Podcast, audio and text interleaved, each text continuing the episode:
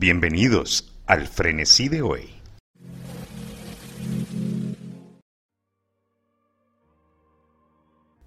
Hola, hola, ¿cómo estás? Esperando que estés muy bien. Primero que todo, quería agradecerte por escuchar el capítulo anterior y los trazas anteriores. Realmente me hace muy feliz que alguien se pueda sentir cómodo escuchando lo que yo hablo, a pesar de que el hilo que llevo es totalmente extraño, o sea, no tengo una eh, un norte definido con esto, simplemente me gusta hablar de lo que va pasando ahí con el día a día, que esa es parte de mi mentalidad ahora, pero ese es otro tema. Vieras que hoy quiero hablar de algo que me preocupa mucho, me preocupa muchísimo y lo viví en, estos días anteriores, eh, donde yo digo, puta, ¿cómo estamos de jodidos? E inicio con el siguiente concepto, codependencia. La codependencia emocional. La codependencia o dependencia emocional hace referencia al trastorno de la personalidad que padecen aquellos individuos que organizan o vinculan su comportamiento en torno a otra persona, llegando incluso a alcanzar límites patológicos. La codependencia es la dependencia emocional establecida mutuamente en una relación de pareja con la otra persona Ambos miembros de la pareja perciben imposible continuar su vida sin su compañero o compañera. Para muchas de estas personas el dolor es algo tremendamente familiar, tanto que el conflicto hasta resulta cómodo. Las personas con codependencia tienden a concentrarse en las necesidades de los otros, descuidando las suyas propias. Establecer límites, al establecer límites con las demás, se refuerza a los demás a aprender a tomar responsabilidad de sus propias vidas, facilitando la autosuficiencia. Y aquí es donde digo yo, puta, qué jodidos que estamos.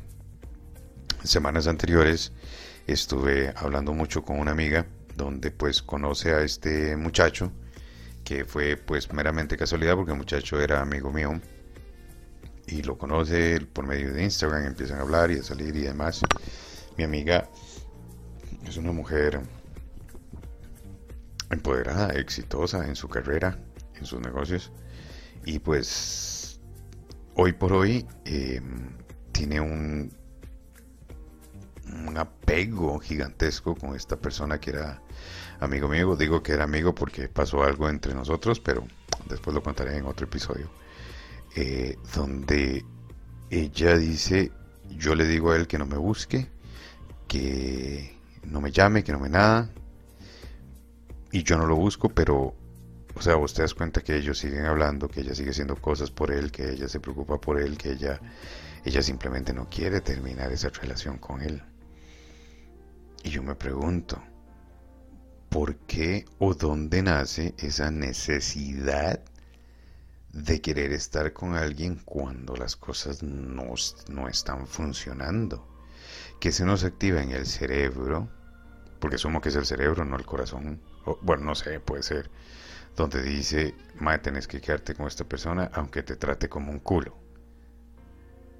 Ey, eso no es vida. Y sabes qué es lo peor, y voy a hablar, aquí dejo el ejemplo de mi amiga a un lado y voy a empezar a hablar de mi experiencia propia.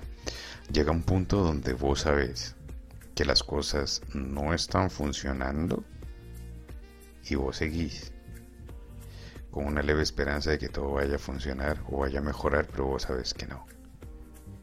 Em, hay una cuestión muy triste ahí de por medio, donde vos sabes la realidad, pero no querés verla.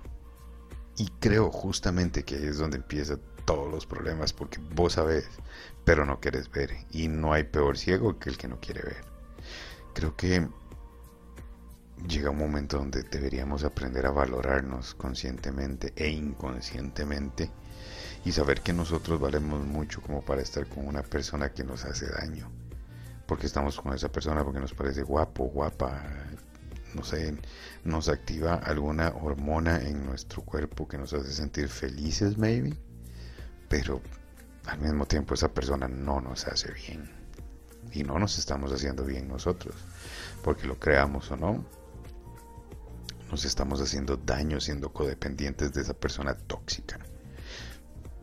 Resultado de eso es que probablemente nos va a alejar de mucha gente o mucha gente se va a alejar de nosotros porque nosotros nos estamos convirtiendo igual o peor de tóxica que esa persona. Y al mismo tiempo, al nosotros estar en esa relación tóxica, estamos poniendo en peligro o estamos comprometiendo a amigos o amigas que realmente quieren ayudarnos a salir adelante. Si soy fiel creyente que llega el momento donde nosotros, a pesar de que ya sabíamos la realidad, la vemos y decidimos irnos, nos vamos. Ya es suficiente, ya no puedo más. Hay una página que se llama Psicología y Mente. Dice que el primer eh, paso para dejar de ser codependiente es ser honesto contigo mismo y reconoce que hay un problema. Número 2. No tengas miedo a la incertidumbre.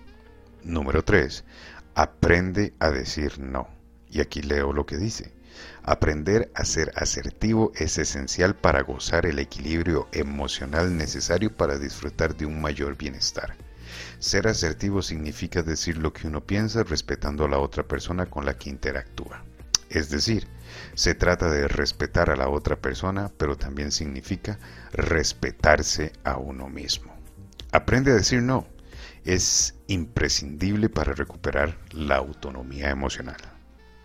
Número 4. Trabaja en ti mismo. Número 5.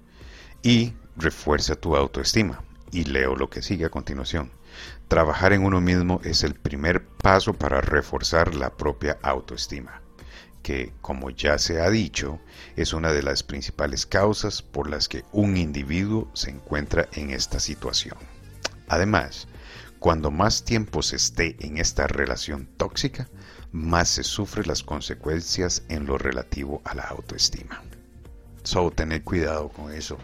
Insisto, yo siento que tenemos que cuidarnos y, y demostrarnos y ver que nosotros valemos mucho como para estarle regalando tiempo, lágrimas y dolor a una persona que no nos estaba valorando. Paso número 6 dice, revisa tus creencias. Paso número 7, relacionate con otras personas. Paso número 8, sé valiente. Leo a continuación. Para salir de esta situación es necesario asumir la responsabilidad, porque tú puedes elegir entre quedarte ahí y dar el paso al frente para acabar con el problema. Hay que ser valiente y no temer al futuro. Para ello, no hay nada como marcarse objetivos a corto plazo y que estén muy claros desde el principio. Los cambios requieren un periodo de adaptación y con el tiempo no te arrepentirás de haber tomado la decisión de dejar atrás esa relación tóxica. Número 9. Resiste a la tentación de volver atrás. Súper importante. Número 10. Aprende a amar de forma saludable. Número 11. Evita las expectativas de otras personas. Y como número 12, y para mí creo que es una de las más importantes, busca ayuda profesional. En este caso es súper importante contar con ayuda profesional para que nos ayude a salir de ese problema. Porque no es justo y no estamos para estar viviendo malos ratos. Me preocupa montones porque yo pasé por lo mismo, mi amiga está pasando por lo mismo y quién sabe cuánta gente ha pasado por lo mismo o está pasando eso. Es complicado. Mi recomendación es busca ayuda quiérase mucho y no se regrese, porque la tentación es grande. Decía el papá de Betty, el diablo es puerco. Ten cuidado, cuídate mucho. Nos vemos la próxima. Que estés muy bien. Bye. Y esto fue el frenesí de hoy.